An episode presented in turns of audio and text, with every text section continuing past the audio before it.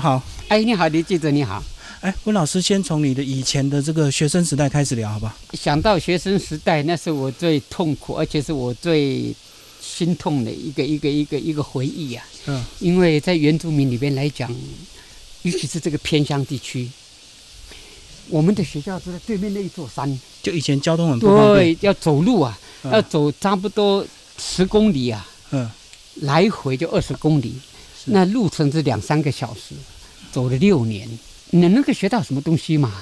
早期的老师也不是很专业，不太会教。对，不大会教。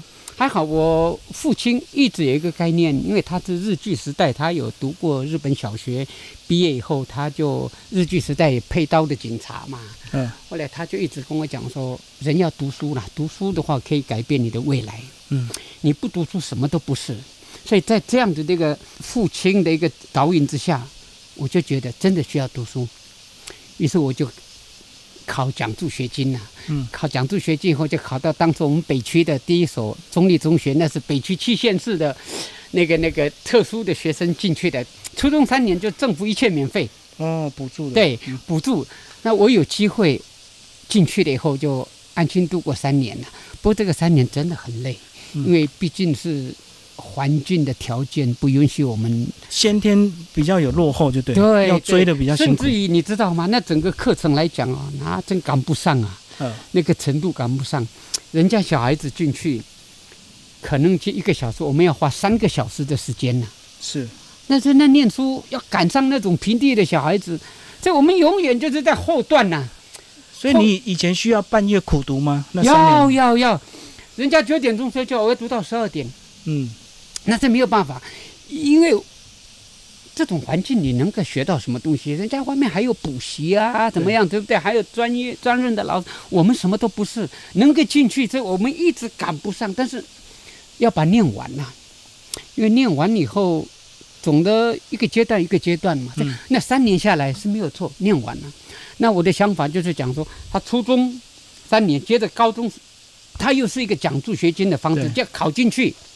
又是免费，这我就直接又考那个学校，在拼高中免费，对，拼高中对，哎，后来我又考上，考上以后运气很好，念了三年以后，我就开始就分科要加一丙嘛哈，嗯，那个时候我们是读乙组，因为我一直想说理工科不是我的条件呢，但是我的孩子我真叫他念台大电机哦，对，这个又不一样，所以是念文科，对，我是念文科，因为一直想说当个老师吧。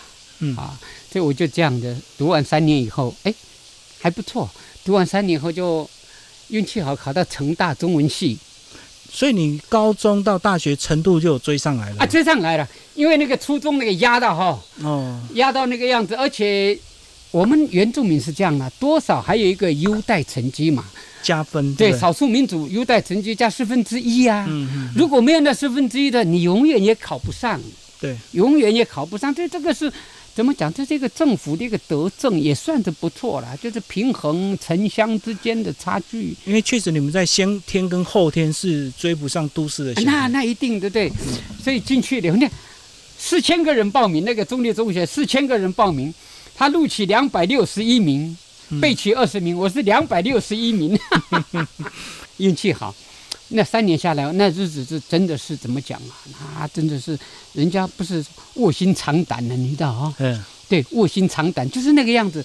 人家九点钟睡，我非得要十二点钟。所以读到高三的时候，我们每次的模拟考，学校的很放心，他说：“哎，温海泉没有问题啦，你这国立级的没有问题。”是这样，所以也算不错了，考到成大对。那到大学你有开始稍微轻松一点的吗？有开始所到大学就出来就很轻松了。为什么？完全就是大学是有你玩四年呐。University 就是有你玩四年嘛，大学是这样，但是他们平地学生可以玩，我不能玩呐。毕竟我是靠加分进来的，你知道吗？是对，万一说这个东西赶不上程度的话，那不是被笑死了，对不对？嗯。所以我们还是兢兢业业的说，把自己不足的部分增加了。所以其实说真的，那四年下来，算是战战兢兢的在念，而且也没有说浪费，也没有说有你玩四年了。哦，也不敢完全的放松，就没有没有没有没有没有。人家去泡女朋友，我们还是上图书馆去念呐，啊，就是这样，因为我们担心自己万一被留级怎么办？好，那你念中文系，那中文系的范围其实也蛮广的哦。不还好啦，中文系是这样的，因为我我我的目的，我爸爸就说你就是为了当老师嘛，对你毕业后到乡公所当个科员就好，因为他们只知道乡公所，不知道当。公务员呢。对当个公务员，那我想当公务员是可以啦。我有没有比公务员更好的？就老师嘛，对，老师不需要背景啊，嗯你只要考试及格就可以进去了，对不用，关系。所以我嗯在想着，当个老师，毕业以后就还好，当考到老师执照，我就到那时候东部没有去过，我就到东部去，一待就待八年。你那时候也想顺便体验一下人生，就对。对所以选那个对，没有去过的地方，对。嗯但是在教育教育的过程里边，我发觉到我教了三十三年书，最让我日夜那种我们讲的这个蒙魂牵梦萦啊，魂牵梦萦啊，是家就是那个对，就是那个八年的东部生涯。哦，八年。嗯哇，那人情之醇厚啊，那风景之美，哦，那学生之可受度、可教度啊，那是我一辈子忘不了的。你看到那些学生会不会很像你以前？就是单纯善良，然后他可能或许也少了很多，少了一些希望。我是这样啊，我看到他们的东西，是因为他们的那种现象，就是我我早期的那种现象，对，对我是缺乏关怀，我是缺乏指引的人，我是缺乏那个推手，就我父母亲而已。但是我进去了，我发觉到这些小孩子除了家庭之外，学校老师要去关心。就少了人生的导师啊。对，所以那个部分我就跟校长讲，我说让学生住进学校里边，我一个人除了当管理组长、当一班导师之外，那时候年轻，我管了一百八十六个住校生，嗯当社监呢。嗯，你看我对学生的期望就是这样的，希望有人关怀啦。所以晚上都就请老师来上课，免费的。嗯，所以那些小孩子对我们是这百百般的感恩呐、这人是相对的嘛。就是你是真心的为他好，对，不是为了工作而已。对，不是为了工作，所以那个时候，连东部那些家长都一直说：“哇，这批老师怎么那么好啊充满热？”情。，对，第一个呃教小孩子不要钱，免费啊。晚上学校给他补习，不要弄到九点啊，嗯，七点弄到九点，嗯这我们也能够把小孩子带到西部去考，哎。台东我们不考，拉到高雄去考，但是他的程度只能考到二流的奇美了、凤山，嗯，就这样啊，那呃只能考到那二流的也不错了，总比东中好。不是东中不好，因为那早期是有，毕竟是有一点差距啊。东西差距啊。对对对，所以他们家长也认为说，我们那一代的老师真的很有感情，相对的学生也很怀念我们。所以我人在这地方，那些学生呢、我六十二年教到七十年教的学生，时常来我在农场里边开同学会，嗯嗯，所以我就感觉到，哎呀，我我太太也是在那边认识的。等于他们人生有些转折之后，会怀念当时的那个老师对他们的影响跟改变。有一个孩子就是他念丹江中学，然后他不想念了，要转到台中台东中学。嗯后来他爸爸就，他跟他爸爸两个就对干了。他一回来，爸爸说不行，你给我在丹江。他爸爸很气他。后来那那那个小孩子说：“老师，你去跟我爸爸沟通一下。”嗯后来我跟他爸爸讲了，我说：“哦，你的小孩子在淡江念不下去了，他永远就念不下了。为什么？很多的因素不是你想象的。好学校也有好的学生，也有不好的学生呐、你干脆给他转到台台东中学来，你就近管理，而且他需要的就是那个环境，让他拼拼看呐、哎，就他爸爸花了一阵时间跟他沟通以后，啊，好了，接受了，嗯，回来。那孩子在台东这个弄得刚好，现在当国中校长啊。哦，我说，如果今天是在淡江中学念的话，你孩子今天什么样子你都不知道嘞。对，你今天回来了以后，今天在台中中学，结果变成国中的校长，你还不高兴啊？这、嗯这个就是孟母三迁的概念哈。对，能够迁徙就迁徙，也不差了，对不对？那种环境不适合于你嘛。嗯所以那个学生时常说：“老师有你还好。”我说：“你不要，这还是你自己的成就，跟我没有关系啊。所以台东那八年就是你刚开始当老师，对也是最怀念的嘛。最怀念的，嗯，我每次家庭访问呢、我带着一票老师进去，那些家长都杀猪，哎，招待我们呢，呃，请小米酒呢嗯。啊，他们是睡宿舍，我是被拉到那个、那个、那个、那个会长家里，这这那个那个什么长什么长家里去住，因为我们是原住民呐、嗯嗯，啊，你以前叫山地人，就用相同的那种对对，他们很喜欢。对，如果说还有机会再重新再来，我还是要到东部去教啊。后来八年以后，我父母亲年纪也大，就我一个男孩子嘛。嗯，就升调，你再不回来的话，我们死了怎么办？嗯连我阿公死的时候，我来不及奔丧啊。嗯嗯所以我想说，哦，还是回来好。那回来的话，我就那个孩子也生下来了，嗯，就是为了照顾小孩子，就不敢到深山里边教书啊，不敢到坚持，还是在社区里边。那对一样，我把我跟我太太就在东部那种精神拉到这个我们所谓的乡下里边，在嗯衡山这个地方来。哇，他们家长也非常的感恩，因为这是我们的一种人格特质啦。嗯嗯，走到哪都一样。对对，哇，那个时候我发觉到那小孩子，因为他们有资源，你知道，西部有资源，好一点了，对，对，好多了，对，比东部好。对对对，非常好，对，所以人情方面也很也一样，也一样，不会比西西东部差。嗯。所，以在这样，所以我们算是运气好，碰到对的环境，是，碰到好对的学生，所以相得益彰之下，就互相教学相长之下，我们也觉得很快乐啊，对对，教书的生涯真能够熬到三十三年，嗯，是这样的。好，那老师，你刚刚讲到你五十五岁就算是早退，对不对？哎，我教了三十三年，对，五十五岁一个门槛，大概就六十五岁一个门槛。是啊，为什么你选择五十五？因为我要玩农场啊，买了那么大的地，我这边有十甲地啊。嗯，对，那我开发的差不多三甲四甲而已，所以我为了要，我们是这样的，也许我读的是中文系，嗯，所以中文系做官也罢，当老师也罢，最后的目的就是告老还乡，是不是这样？这对。这个概念讲，这样就回去以后有自己自己的农场，嗯。这以前就是这样，这对。我也学到了这一点。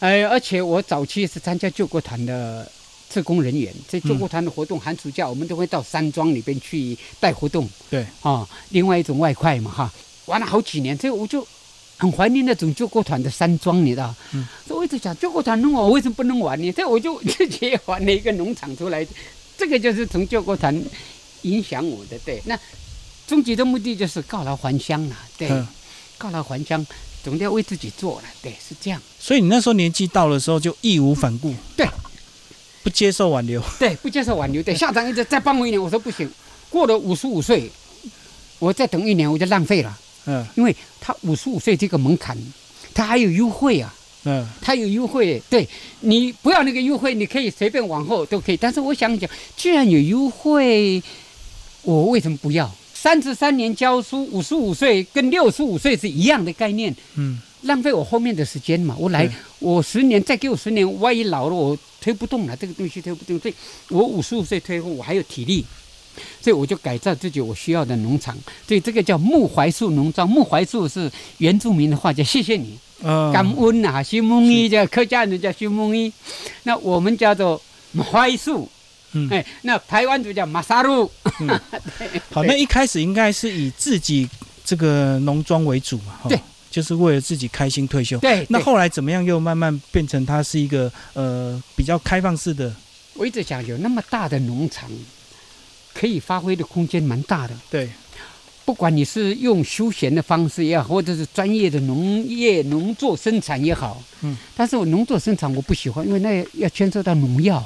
哦，哎对，干脆我就玩个休闲的嘛。对，那休闲里边我就改造环境的一个美化，但是原始的美了哈，嗯，然后多种一些树，所以你看到的这些树都是后来种，外来的外来的树，对，嗯嗯，都二十几年、三十几年，你不要看这些树很特别的树，这些花，日本紫藤啊啊那些啊的日本樱花啦、五叶松啦，一大堆都是外来的，自己是，自己去去去规划的哈。所以我这地方就变成了一个很特别的一个我们讲的休闲农业。我们这下面有一个瀑布，非常漂亮。嗯嗯，三分钟以后就是一个很漂亮的瀑布，有机会下次我带你去啊专照那个瀑布，也值回票价。是很漂亮的瀑布，不像乌来瀑布要那么远，那么高，呃，我们这边没有家具，你可以家具泡澡打清 SPA 对对，而且很漂亮。所以我一直想说，你问我为什么会玩一个农场，那你诉求的是什么？这我就讲嘛，退休我还有十年时间可以玩嘛。这十年里面，我可以把一个农场改造成我自己想呈现的东西。这对我玩一个休闲两个字。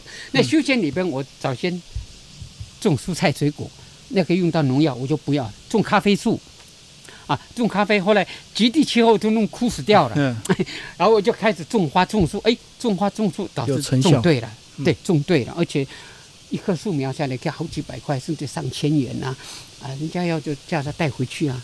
那一想一想说，哎，后来我朋友讲，他说，哎，老温呐、那么大一个农场，我们来了也没有地方休息，你就随便搭个公寮嘛，哈、哦，我们这些同学来的，我就不要回去啊，这边住一个晚上，我们好好喝个小酒啊。本来要照顾朋友。的，啊，对呀、后来我说，哎，也对呀、我就盖的弄了六间，然后就改成三间，就让朋友进来住，所以我就变成说，哎，我们就慢慢慢慢的也玩出了所谓的民宿的一个概念。嗯，就有人问说，对，朋友介绍朋友，对对，朋友不来的，有人要想来玩，但坚持玩就来我这边住嘛。所以，呃，甚至于说我们这个口碑还拉到中国大陆啊，也玩了这样十几年了。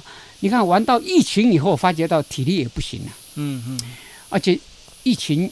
人家做他们的生意，我跟我太太讲，我们其实也也不要这样啊。我们年纪够，我们两个都是退休老师，嗯基本的生活没有问题。够用了，够用啊，钱多钱少够用就好对嘛，对不对？你何必一直往口袋塞？这不见得是好事啊。所以我们就觉得说，我们要为自己的生活、未来的生活去打造我们退休以后的一个新的活、新的一个一个一个方向。这我们就开始就种花啦，这些东西就朋友进来就让他住，那我们就是可能就是改造农场。就在疫情期间。怎么样？你是讲这糟糕？怎么？哎，我就玩出了这个工艺品出来。哦，因为没有客人，对，没有客人呢，我才开始那个定下心来从 YouTube。我的老师都是在 YouTube 里边。哦看影片自学，对，我是以 YouTube，我的老师就是 YouTube。YouTube 里边告诉我一个电烧的概念以后，哇，这个可以玩哦，不难呢、后来我在里边发觉到有很多的师傅，我就一个个去拜访。像我前几天就到南部去拜访嗯，一个很有名的一个交流就对，对交流，一方面想说学一学啦，互学，对对，然后就慢慢慢慢的，哎，这些朋友，因为我有农场嘛，我说你过来呀、过来呀、哎，过来给他住几天就变成好朋友了，机器也送给我了，哦，就这样。就这样，对对对，这个就是就是讲的人就相对，你对他多好，他也对你很好，而且很多的交流就是这样，就是在不经意的无心插柳之下哈，就会交出很多的朋友。嗯，对我的概念就是这样，就是对人好一点不差了，对老师，我们就来聊你的工艺成就，啊对。然后来讲你的工艺品。呃，刚刚有聊到这个电烧，电烧之前，我还是先说明一下，我早期是一个步骤一个步骤进来。嗯，早期还没有电烧的时候，手工艺完全是手工艺。那手工艺里边，我就以原乡地区的材料为主，嗯，容易取得到的竹子，我们新竹的竹子、对，杉木哦，各种木头，我们都有。这、我早期就是以竹子跟木头为诉求，就是像这个东西，就像这竹子跟木头。现成，对，嗯现成的就是这样。我做出一个造型出来，也许更漂亮。对，这玩这种东西，后来慢慢的，这玩了几年以后就，我们也玩那个玻璃，玻璃的哈。我们也到最后的话，就是牵涉到所谓的高压电烧。嗯，那高压电烧这个东西就是很特别，不是每一个人可以玩，是，而且这是一个很具有挑战性的东西。难听一点，这很危危险性啊，那叫嗯搏命演出啦。嗯，因为它是把一个一百一的电流改造成高压电，然后两千瓦以上的度数，然后再去电烧。那你如果没有安全的顾虑的话，没有做做安全的防护的话，可能真的不是你想象的那么好玩。所以他们有时候很像那个闪电的电烧，啊对对，一瞬间就对对，烧出所以所以那个裂痕，这个概念是这样啊。我我每做一样东西，我都会有一个我们讲文创的诉求，对文青的诉求。嗯我把它的留住闪电，刻画永恒。嗯，闪电留不住，你知道吗？，留住闪电四个字，刻画成永恒。我可以把它刻画成这个就是永恒了嘛？烧下去就这个就是闪电嘛？对，我烧下来，它就是永恒嘛。所以，哎，我就我这文创上的概念出来了以后，哎，我发觉到可以做了，留住闪电，刻画成永恒。那怎么去刻画？那是你的你的 idea 了哈。对，所以我就第一个做平板，嗯，平板电烧，平板电烧很好烧，最难烧的是这种圆的，对对，立体原木电烧。对，那原木电烧以后，到最后我们还要进入到套色。嗯，对，上色，对，上色的话，就可以让你的这个东西，它具有一种生命的一个价值，甚至有一种艺术的质感在里边了。对对对其实这个已经有质感了嘛。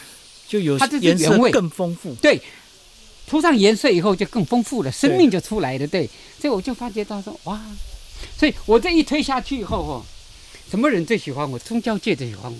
很有禅意，很有对对对，宗教界说你能不能支援我们的教会来电烧这个这个十字架或者是耶稣的故事？我说没有问题啊，我说我没有问题，所以我就变成了有很多的教会就是变成他们的志工，嗯，免费的，我通通支援你，好，通通支援你，因为因为对我来讲，金钱来讲，对我们来讲已经不再有什么够用就好嘛，就是生活开心。对，生活就好，开心就好。但是我帮你，你做不到，我帮你，嗯，那个就不一样了，你知道？对他来讲，这个是一个天大的一个补，天大的一个帮助啊！对，这是另外一只神之手在帮你啊！这不是你想象，你要钱也买不到嘛，嗯，对不对？人家也不愿意嘛。但是我我是这样，只要是行善呢、我李记者，我现在我还跟你讲一下，这个是我不想让人家知道的，为善不欲人知，是我们中国人的美德哈。嗯，我退休以后，我在新竹科学园区找了两三家的科技公司的董事长，嗯，很好的朋友，用节税的方式，你支援我们原乡做奖助学金基金会，嗯，嗯你可以节税。对，我们推了二十年，一个叫传世教育基金会，一个叫小龙教育基金会。我们一年只推了三百万。这个基金会哦，由他们、由他们这个科技公司提供的哦，我是出力，他们出钱哦。对，我们推了三十年，我们的学生已经差不多有上千个了。就有申请过。对，我们二十年，我们推一次下来三百万嘛，你看一看这个人数差不多一百多个，小型学校补助三万块，嗯，特殊学校补助五十万块，他们有钱呐、所以我们推了二十年。嗯这我在这地方是敢跟你讲，因为这东西是这样，为善不欲人知固然是美德，但是有些东西还是要让人家知道，我们在推的这个东西是有意义的。对是真的是有意义的。所以，啊，这我们部落里边，我们也不会去嚷嚷的叫啦。我说、嗯你有机会，这我一个概念就讲说，那个曾博士讲说，这个钱你哪去了？不是给你的哦，是借给你的。嗯，你要知道，将来你有朝一日发了大财，我这些钱你再把它回给需要帮助的人，对，哎，这个概念不得了啊！善的循环呢。对，这个叫善去正向能量的循环嘛。嗯这个钱不是叫你拿去花，是没有错，但是对你是一种肯定，是一种鼓励，哈。但是你将来有了钱，你一样去帮助那些需要帮助的人，所以这个叫正向一直在循环呐、嗯这个就是我们社会需要的一个善良的一个一个能量嘛。这对这一点我做到了，所以我敢跟在这地方自豪，就讲说，所以难怪老天对我的小孩子也特别的照顾。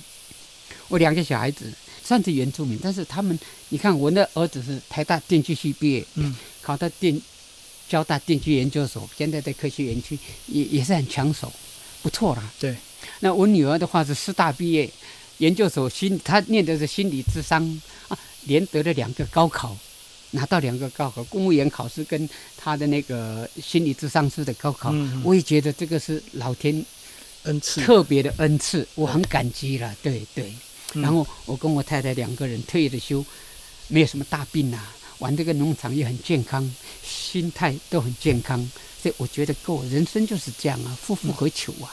所以即使很多人来你这边游玩，然后想要顺便有呃学习一点工艺，你都很乐意传授嘛。我们推了好久了，像协会里边有很多的协会就是在我这边上课，嗯，我说你如果这个钱是你自己协会提供的，我我不太愿意收，因为这个是你们自己的钱。如果这个是你从政府那边申请的补助款，那我就要收了。为什么？那我应该得到的对，啊，因为我还有这些钱，我的钟点费我还要去买一些器材啊。嗯，嗯耗材什么的。对我一个器械好几万块呢，不是一般人可以弄得起来的。所以我说你总得要给我说说你自己协会里边的钱，我就不要收，因为确实他们没有什么钱。嗯嗯，但是如果这个是你从什么乡公所然后助一元款款呐、或者补助款呐、原住民去，那我就要，因为这个东西该给的我就会收，因为我要买一些我要用的器材，要不然呢我永远没有器材，是这样的概念。在我这边推了好几堂课，这个都是这个就是上课的桌子啊。上课。嗯对是这样啊，然后机器在里边呢、然后我们那个停车库也是也是上课的地点呢、我这边就是我把推展原住民的文化，艺术为先，文化为后。嗯，这个东西当做是我自己的使命，在我有生之年，我还能够活多久？我能够教一个一个人的成就，我就满意了。两个人那更好，三个人那是老天帮助，越多越好，因为部落需要这些人嘛。对对对，人越多以后，它就变成文化的概念了，你知道？这就文化的概念打不破了。对，而且我觉得在电烧的过程真的很像我们人生哦，很多不经意的这个结果互相交汇交串，最后变成完成的样子，出乎意料。所以你这个东西就是对，没有错，你的概念是很正确的，无限的可能。所以我就想你刚才讲那么哈，电烧就是一个过程，对，那过程它的目的能够呈现什么东西，不是每一个人可以预期得到的，你应该每件作品都不一样啊，不可能完全一模所以。它是唯一的一个，不会有第二个一样。对所以我敢讲，这是唯一的，因为它每一件都是唯一你拿到的是天底下唯一的一个。对，人家做的也没有第二个一样的，所以我说这是唯一的一个。那好不好，能不能接受，那是看你个人的审美观的了哈。嗯因为艺术的东西的，你认为漂亮，他认为不漂亮，很主观，你知道吗？对，我认为好就是好，不好你再怎么讲好，他不相信，因为他主观的意思就是这样。对，艺术是这样，要找到一个同好，嗯，心灵世界相通的不多，但是找到了，他永远就是你的追随者，永远就是你的推崇者，对，是这个样子的。我觉得这电烧在带领学生过程，应该也对他们会有很多人生启示哈。很平凡的这个木板，最后变成这么漂亮的艺术品，所以不单单是我们是玩平板哈，我们还玩这个立体难度更高。玩原木，你看看原木里边多漂亮，这个东西你你手做是做不来，手做是做不来，原因就是刚才我讲了嘛，无限的可能嘛，这人生就是这样嘛。我怎么想到我那么贫穷的一个环境，一个原原住民那么穷的一个环境，我能够当个老师，而且娶到一个平地人的太太，我是没有想到。嗯但是此生够了，这一辈子我也觉得够，所以我很感恩。感恩之下，我觉得可能冥冥之中有很多人帮助我。嗯所以我们现在就尽我之力，开发出所谓的两个奖助学金，哦，有钱的出钱，有力的出力，对一些偏向地区需要帮助的人，好好的来帮助，这是我的目标。嗯那这个过程中，我就另外一种心灵世界的一种感召，就是我推崇的就是艺术品。那艺术品里面，这是我们已经推动的第五种第五种类型了。嗯，那明年的话，我要推的是什么？明年我要推的是另外一种境界，那种境界是你做梦也想不到。有机会我会通知你，反正我们现在熟嘛哈，是是是。会告诉你我这些东西有没有兴趣来看一看。所以你现在等于有五种可以适合他们这个 DIY 五体验的东西，够了。这五种已经是简单易学。对经典的、简单易学的。这有些东西很难嘛，这对，像我前天去的那太难了。要简化了，要适合他们。要让人家知道你这东西是好用，而且可以做的，你这器材料就可以做的，这个才有意义啦。要不然你孤芳自赏，要不然你自己关着门说我的好，没有嗯，意义啊。老师讲一下，上个月你在这个文化馆，你有嗯个人的展出，是把你这个生平的作品的一个大集合吗？对对对，差不多。就是我从退休以后，我从开始找那个石头玩雅石，游罗溪的石头，对，捡石头。我早上六点钟去捡，然后七点钟准时在校门口上班，因为我是训导主任。就是你的 生活习惯，对不对？对生活习惯，找两个小时，找一找，找到一颗带回学校去做，然后下班五点钟下班，在河边又下去两个小时，带到山上来。你看这些石头全部都是哈，对对，所以这样子的意外的惊喜。对，那个是雅石啦，对对，早知道。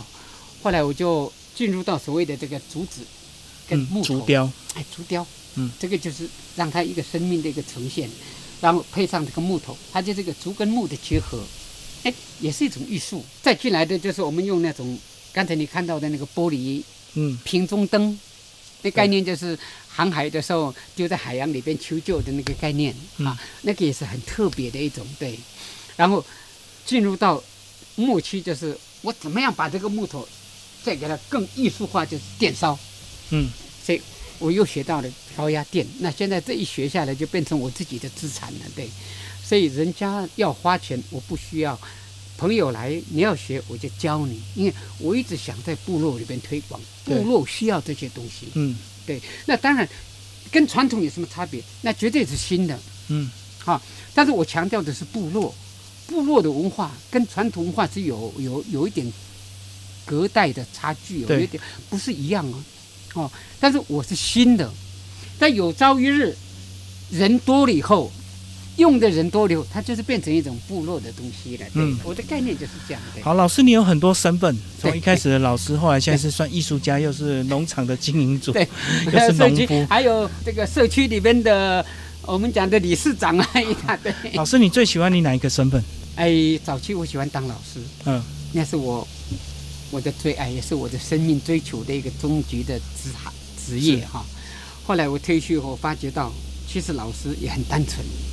其实我一想到，让我的生命哈，这样嘛，天气我们没办法改变呐、你天气热就热，下雨就下雨，但是我可以改变心情呐、嗯嗯，对不对？对我可以改变心情呢、对，那我的生命就是这样，我生命有限呢、对，对不对？但是我可以改变我的广广度啊，生命的广度我可以推广啊，对，是不是这样？对，生命有限，但是广度可以吧？长度我没办法控制，但广度我可以加广吧？这嗯我都学的这些东西，这个就是我对生命的一种，我觉得应该是加广加深的一个一个一个需求啦。在我来讲，他们一直讲说，哦，在部落里边要在你的地方寻宝，唯一就是你一个，因为你东西很多。对，我说你有没有考虑到，我为了这些东西，我对我自己的要求，我对我自己的鞭策是有多么的苛刻啊？因为我要学东西、啊，对，是这样。就背后一直要反复的练对练习对，啊。所以这我我只是加广我生命的一个广度而已。这嗯广度就是从艺术这个部分来增强。那艺术给我的概念就是，人生有梦，人要有梦，好，希望就会相随。这个概念是这样，有了梦，你就有希望。那嗯这个希望是可能生命的希望、健康的希望、财富的希望。哎，多少？那今天人家请我上一堂课，我就上一堂课，你七百块我不愿意接受，因为我们是专业啊。嗯你要给我的是教授等级，因为我们研究所出来啊。嗯你要给我一一个小时至少一千六到一千八，要不嗯我才能上啊。对，那我这个钱不是说我拿到我要去买器材来用啊，是这样，嗯因为器材好几万块，我上了你你一天的课还不够我买一样小东西耶，所以我能用上课去买我要的器材。对，对，这我的概念就是这样。这，当然我玩这个东西就讲嘛，这个李记者你也知道，其实我们在职场里边打滚呐、打滚了一辈子，总得要为自己活，对，让你的生命更有意义、更有价值嘛，对不对？嗯但我需要的是更健康、更快乐啦。在健康快乐的诉求之下，我还有一些利用，我还有一些价值在里边，是这样的。对对，这我加强的是生命的广度。我们最后问温老师，你说在教学的那八年，在台东遇到你太太，我们讲这段故事来收尾，好不好？她应该是影响你最大的。说真的哈，如果不是我这个太太，我可能没有今天的这个样子，可能没有让我去发挥更多的这些空间。对因为我太太在，她也很认同我这个艺术方面的一种目标啊。她自己本身，在我跟她结合之下，她有她自己的才艺，就是花艺的部分。哦，那蝴蝶兰、日本蝶古巴特，还有那个日本的紫陶土，她做的比我更精致。嗯，所以嗯木艺的部分我来做，花艺的部分她来做，我们相得益彰了哈。对，所以我是讲说，我运气好认识这个太太，而且闽南太太跟原住民的太太绝对不同。以前有距离吗？你们那时候？哎，当然有距离，对，那当然是有距离，嗯对。哎，怎么讲？在大学毕业，我是一个早期叫华纳华纳，你知道吗？嗯，我岳父看到我的是华娜，他不晓得我跟他女儿是有有朋友的关系。到他家里去玩的时候，他就跟他女儿讲说：“这华娜是什么人啊？”他说：“他说我们学校同事啊，是你的男朋友吗？”我我太太就不讲话，因为种族之间毕竟是有隔阂的，对，嗯，啊、尤其一个大学毕业的女孩子要要找一个原住民，那早期叫华纳嘛哈，嗯，嗯那是很不可能。是，所以他父母亲就坚决的反对。嗯，那坚决反对无所谓啦，我太太就用行动来表示，坚持到底不结婚嘛，就坚持到底嘛。后来快到三十岁了，我那岳父就问他：“你的对象呢？”有啊，你讲到华纳那个、啊，结果我岳父说好了，这样也好了，就叫我打电话说，那时候我已经在新竹了哈，嗯，来吧来吧，来提亲了，哦，可以了可以了，哎，我才去呀、哦，就拖到他们同意，对，走了四五年的嗯，长跑。是，啊，对，父母亲答应也没办法的嘛，而且时间也证明了一些嘛，至少对没有对分开嘛，所以到最后他父母亲来我这边也住过两年嘛哈，嗯身体不舒服，他就讲说。哎呀，还好啊，嫁给环娜哎，要不嫁给环娜的，我们这个父母亲未必还有还有还还做到那么多的关注哈、嗯我说，哎呀，我我你就是我们的父母亲啊，你还要怎么样呢？对不对？嗯，对，他们也觉得也认同啊，对，觉得他的太太，他女儿的选择也算是不错的，对，是这样，对。哦，所以你们以前一开始彼此都有点压力哈，有应该你也有一些，有有有，这我是没有想到说我太太会跟着我，我是没有想到，嗯，而且我说这是很不可能的事啊，人家也是大学毕业，研究所出来啊，嗯怎么会在学校认识了以后，他非得要跟我在一起？这是很不容易的事啊。嗯，他以前是欣赏你的热情嘛，就是教学的，可能是欣赏我的才艺吧，因为我会拿着吉他。哦，走唱吉他，对我歌唱的非常的好，对，就以前声音比较响亮嘛，非常原住民的歌喉现在还是，一样。嗯，我们这把年纪要唱歌的话，这年轻人站在旁边呢，你站在旁边点点，还嗯，轮不到你唱。